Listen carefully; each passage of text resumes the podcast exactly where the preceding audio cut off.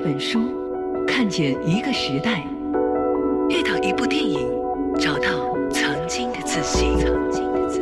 那些电视剧里的人物，正在和我们一起变老。而一首老歌，让你听到的绝不只是旋律。环球文化圈，汇聚世界各地的文化营养，文化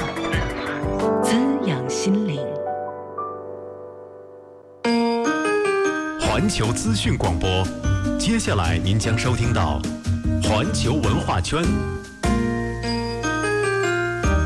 太空总是能带给人们无限的遐想与灵感。本月最受瞩目的影片之一《地球引力》终于在今天起以 3D、IMAX 3D 等格式上映了。詹姆斯·卡梅隆之前就表示说惊呆了，称其为有史以来最好的太空题材影片。加上《星际迷航》系列、《星球大战》、《太空漫游》等影片，都展现了人们浓浓的对于太空的憧憬。本期环球文化圈来一场电影的太空之旅吧。环球文化圈每个工作日十一点到十二点首播，次日凌晨三点重播。无论我们探讨哪个话题，都欢迎你的互动。我们的微博是环球文化圈里的慧慧，以及文化圈上的猫邱小雨。登录新浪微博来发言吧。环球文化圈，让文化有温度、有深度。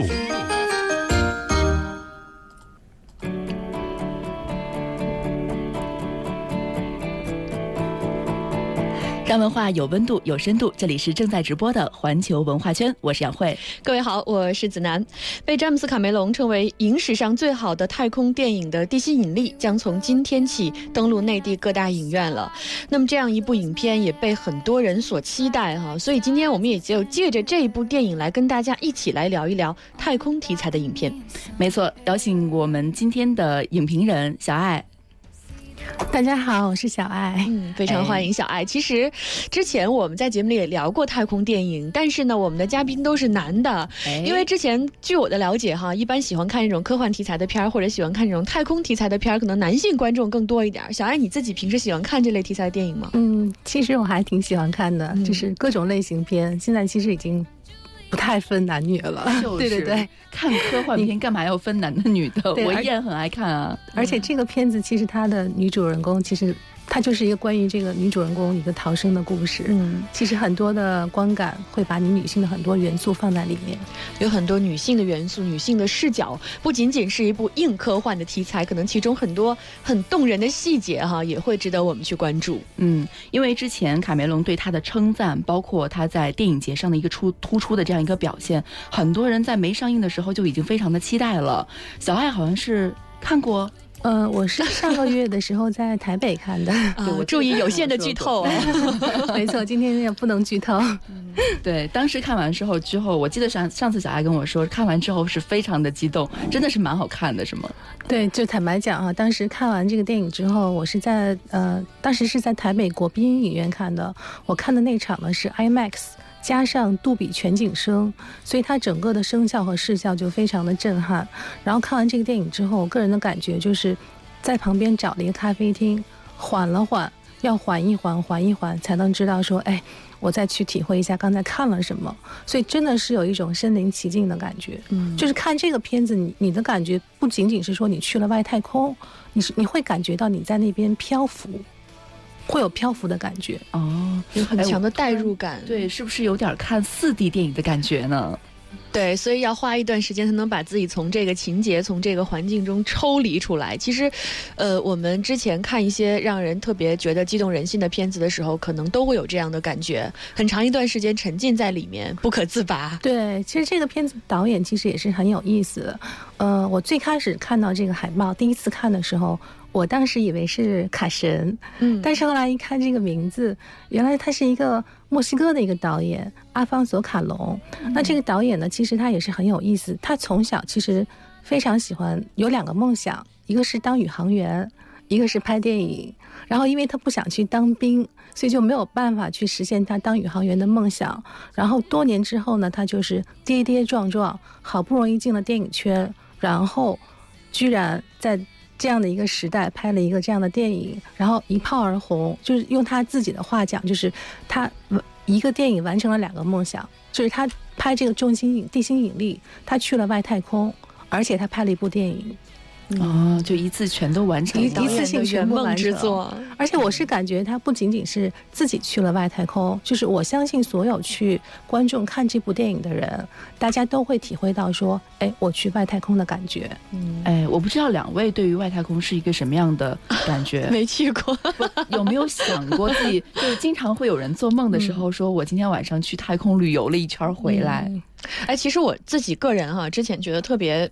佩服这些宇航员，因为每次，包括像我坐飞机的时候，每次着陆都会有长舒一口气的感觉，终于脚着地了。但是你想，在飞机上只是几个小时，长了十几个小时，那你在太空上那么长的时间，而且离地那么远。无法想象，不是害怕，就是觉得心里面有一种没有着落的感觉。嗯，对，就是会有那种不安全感，然后有恐惧，有外对于这种黑暗和神秘的恐惧，然后有这种不踏实的感觉，害怕的感觉。因为可能你在太空里，你觉得你太渺小了，没有什么是你能掌控的，随便一个什么东西就可以把你卷走。而且不像在地球上，你脚踏实地，你是，哎呦，反正我我就算哪儿也不去，我起码摔不死，对对？所以我们每个人其实对于地。吸引力都是有依赖的，对，真的是。然后看这个片子的时候吧，就是你就特别能感觉到说这种地心引力的重要性，因为不然的话你就一直是在漂浮。那那种漂浮的状态，其实对于你而言就是一种死亡，或者是就是一种毁灭，所以非常的恐怖。然后看这个片子，我觉得，呃呃，影片就是非常的有代入感，它里面有很多的长镜头。其实一开篇，它就有一个长达十几分钟的长镜头，一镜到底。呃，然后我我印象最深的哈，里面还有一个镜头，我不剧透，但是我可以稍微的描述一下，呃，其中的一个感受，就是它有一个镜头是先是一个远远远距离的镜头，它是拍那个 Sandra Bullock 这个女主人公，她在啊太空中旋转，然后慢慢慢慢的镜头拉到了中景，再拉到近景。然后你会跟随着摄影机看到她的皮肤，他的肌肤，听到他的心跳和呼吸。然后镜头从他的眼睛转了一圈，然后转向他的面罩，然后再转向外太空，就是完全是他的一个视角。就是你看这一段的时候，你感觉就是他。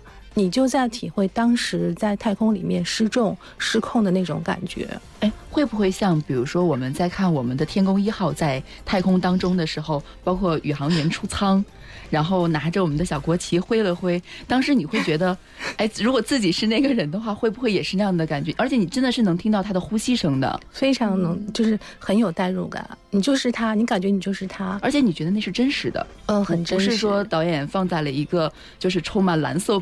那种 幕布的这种演厅里，对，不是说那个有一个段子嘛，就是说那个卡梅隆他是隆重推荐这个片子，然后他自己说他看这个电影的时候，他要不停的咬他的手指，要提醒自己说，哎呀，要不不要忘了去呼吸。天哪，对对，提醒自己我没有在做梦哈，这是真的。呃，到底是一部什么样的影片？嗯，正好我们有一个呃预告片，它是中国版的预告片，而且女主角桑德拉·布洛克是专程录了 VCR 向我们的中国观众问好，不妨我们来听一听。大家好，I'm Sandra Bullock. Thank you so much for all your support, and remember to check out Gravity in theaters November 20th. Shay Shay.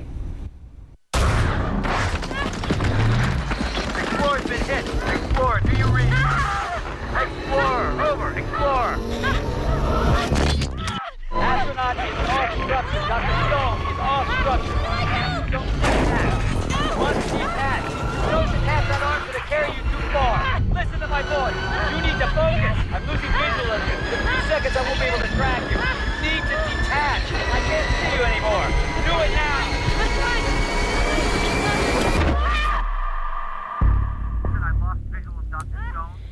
地心引力呢，讲述的是乔治·克鲁尼饰演的空间站工作的宇航员马特·科沃斯基，以及桑德拉·布洛克饰演的航空新手赖恩斯通在出舱工作时，飞船与空间站发生爆炸，同行的人都丧生了。两个人是如何在缺氧、失重、与外界丧失联系的情况之下回到地球的故事？缺氧、失重，如何在这样一个？绝望的情况下，哈，还能够，其实之前大家就可能很好奇说。我们究竟应该怎么演？在这样一个情况下，怎么把故事给演完？我们看到目前《地心引力》的全球票房已经逼近五亿美元。电影呢，故事听上去很简单，但是被评为只凭特效就能让人飙泪。导演阿方索·卡隆觉得啊，很多影片对待太空和科技元素的态度极不严肃。那么他坚持要让地心引力的细节在现实中能够站得住脚。所以凭此一点啊，确实足以让地心引力和其他大多数同类电影区分开来了。而我们看到，为了达到完美的效果，常规的拍摄手法已经没有办法来满足要求了。所以，地心引力其实在拍摄技术上也是要寻求创新，也是费了很大的一番功夫的。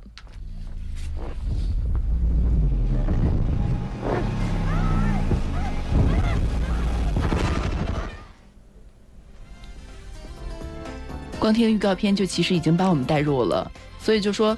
呃，还没看的时候，当已经把我们带入进去。我不知道，当我们看到真正的影片呈现在我们面前，特别是 IMAX 版本的话，相对来说清晰度更高，呃，代入感更强，是不是？就像真的刚才我们说的那个，咬着手指头，嗯咬着泪看了。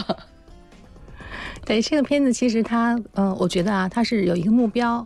这个目标不仅仅是故事中主人公设定的目标，其实是所有在场的观众他的共同的目标。然后为了去达成这个目标，其实你会在电影院，你会在你的座位上去感受整个的这个过程，这个是最精彩的。那我觉得影片比较出彩的，其实还有一点就是它的故事其实是拍的极为简单，嗯，其实就是很简单的故事，求生存的故事。呃，整个是九十分钟的电影，但是它基本上没有什么台词。哦，那其实这个导演也是很厉害。你就想象说，他怎么能把一个如此简单的故事，而且他只有两个演员，对，如此简单的故事，如此简单的阵容，能够让他在这样的一个没有台词的情形下去支撑九十分钟，而且是全程无尿点。嗯，对，所以就是他有他的高明之处在的。虽然他也有很多他的好莱坞的这种元素、商业元素在里面哈，但是整个这个片子其实它的制作，它的确是要比。同类就是一般的这个好莱坞大片，其实要要要往上高了一步。嗯嗯，对。其实光听小爱这么说，就会觉得特别好奇。嗯啊，首先是人物简单，情节简单，还没台词儿，还没台，大家看了还都说好，纯靠特效吗？呃，特效应该是。呃，占了很大的比例。我我觉得这个片子，如果你不去看 IMAX，可能你的这个期望值和你的实际看到的感受会会不太一样，会有差，会有落差。对，所以我个人还是会推荐大家要去看 IMAX，然后杜比全景声，它的声效其实也是很重要，不仅有视效，还有声效。对，因为它这个片子特别会突出主人公的各种喘息、各种心跳，他的内心的呃害怕、焦躁、狂恐，各种各种感受，你都会去感觉。嗯，但其实我也挺好奇的，就是说，呃，就刚才你说，虽然它牛就牛在只有两个演员，然后又没有什么情节，很多人，而且我在第一次接触这部影片，知道有这部影片的时候，呃，我会想，不是蛮无聊的吗？对，而且就评价还一边倒的都说好，无差评。对，我就觉得特别好奇。对，其实。呃，我我觉得可能还有一个原因是，呃，大家对于这个太空本身是有他们自己的一个期待，所以其实我们去去反观哈，就是电影史上很多的太空题材的电影，他们都往往容易成为经典，或者容易被奥斯卡这样的大的这个奖项所青睐。实际上，我们往回倒数一些其他的影片，你会看到太空片真的永远是一个很经典的一个话题。嗯，呃，在我们的微博上，记忆长歌就留言说了，呃，太空科幻电影以其天马行空的想象和对未知空间的探索，深深吸引着畅往太空的情节的我。我喜欢二零零一漫游太空和。银河系漫游指南，二零零一漫游太空呢，需要是远离浮躁，静下心来，体悟库布里克这部充满自我意识的、混杂了历史、宗教等各种意识形态的神话。它带给你我在茫茫未知旅途当中深层次的这样一个思考。呃，这位朋友他其实提到了两部经典的影片：二零零一漫游太空和银河系的漫游指南。呃，其实我们今天也可以跟大家互动一下哈，大家如果喜欢哪一部经典的。的太空电影，不妨来告诉我们。嗯，其实经典太空影片有很多，就像刚才小艾所说的，太空题材的影片，它很大程度上像是一个容器，呃，不仅仅是带我们走出太空，走到宇宙里面去看一看，更多的它可以把，呃，像刚才我们的记忆长歌这位听众说的，自我意识啊、历史、宗教等等这种各种各样层深层次的思考都融合在里面，所以这可能也是太空题材电影最大的魅力所在哈。嗯，是的，对，其实刚才的那个。呃，网友他就是我，我非常喜欢他写的那一段话，因为我本人也特别喜欢那个《二零零一太空漫游》。实际上，我们讲，如果说地心引力它的故事是关于目标的话，那么《二零零一》它的目它的故事是关于一个探索。呃，其实《二零零一》呃太空漫游它应该是。整个影史上的一个非常有哲学意义的一部影像，嗯，一部影像作品。对，就我们在传统上有诗歌、有有音乐、有其他各种方式的这种作品去表达哲学，但是库布里克他是非常的非常的牛的一个人，他是用了一个影像作品去表达一个哲学的观点。那《二零零一太空漫游》这个片子，其实它的特点，它不是因为丰富而。而经典，它其实它是因为简约而经典，它非常非常的简洁，然后有大量的晦涩的内容，然后有大量的留白。实际上，很多很多年以来，大家都会有很多的探讨，里面的呃某一个画面、某一个细节究竟是意味着什么。实际上，库布里克用这个片子是告诉大家一个道理，就是人他其实是学会，他是一个会思考的生物，会思考的动物。人的存在在宇宙中，到底它的。定位是什么？我们区别于其他生物的定位是什么？它是通过这样的一部片子带你去思考，对。然后这个片子其实也是很有意思，它里面比如说举一个例子哈，它里面有很多有特点的地方，比如说它的背景音乐。那传统意义上的背景音乐，就是说这个音乐它会去强调和呼应情节。对，当时的听了这个，对你听了这个音乐，你就会对这个情景有更深的这种感受，感同身受。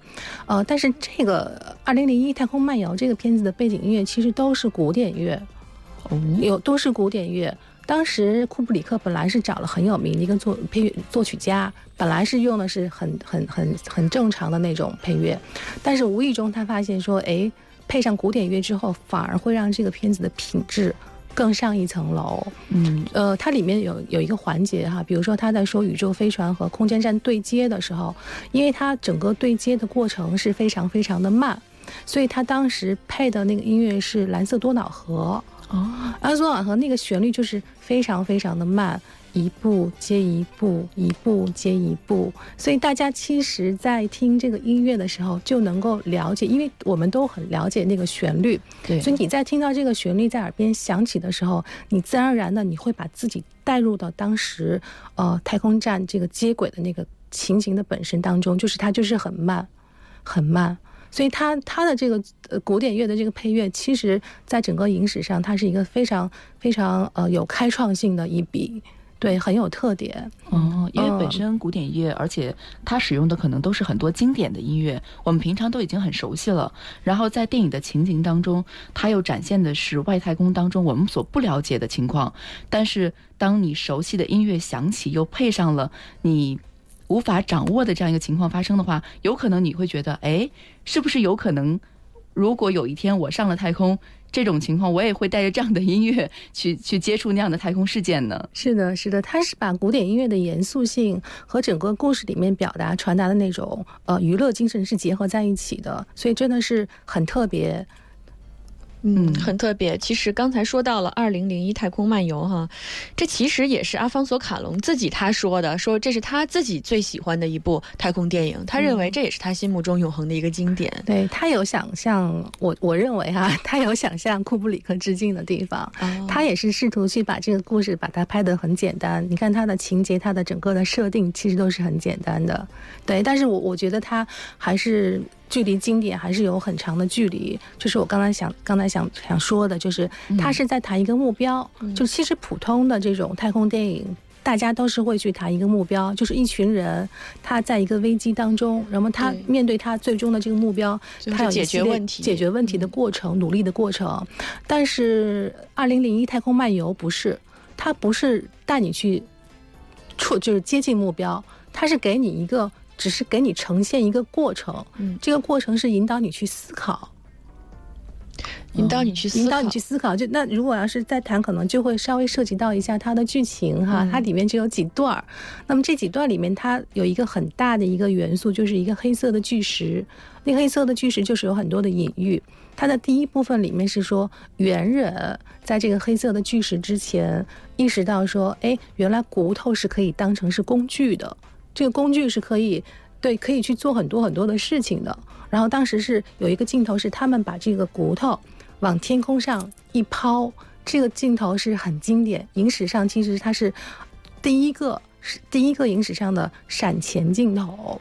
对，然后对，然后、嗯、然后关于这个巨石后面就有一系列的，后面就是说面对这个巨石之后，人类又上了这个宇宙飞船、太空船。那么这个人类上太空船的这个过程和猿人他意识到骨头可以当做工具的这个过程，其实是一样的，它都是一个思考的过程。嗯，它其实它是一个很有哲学意义的一部影片。对、嗯，就人类是进步的吗？对，当时原神的时候，我抛骨头就已经是我的创新，呃，我的开拓了。然后当现代人的时候，走上太空船的那一刻，就是我们的创新。嗯，那可能在某种意义上，它的本质都是一样的。对，哎，真的，一说起这种呃太空题材或者是科幻题材的这种文文学文艺作品哈，电影也好，这个小说也好，特别容易让人引发对于这种。特别大问题的哲学问题的思考，什么我从哪儿来到哪儿去之类的哈。今天我们要说的是关于太空电影。赫兰明迪说，太空电影中的高科技只有想不到的，没有做不到的，有些已经或者正在改变着我们。飞船，我喜欢《星际迷航》中的企业号，壮观有型。外星人不喜欢恶心丑陋的怪物，超喜欢有爱超萌的 E.T. 小朋友，还喜欢《星际迷航》中的尖耳朵，呃，智慧酷哥 Spock，经典台词。这很符合逻辑，地心引力要看，希望在这个冬日能够给我们带来不一样的温暖。那么在下面段节目中，小爱还会继续跟我们来分享这些经典的太空影片。环境文化圈正在进行中，不要走开，我们一会儿见。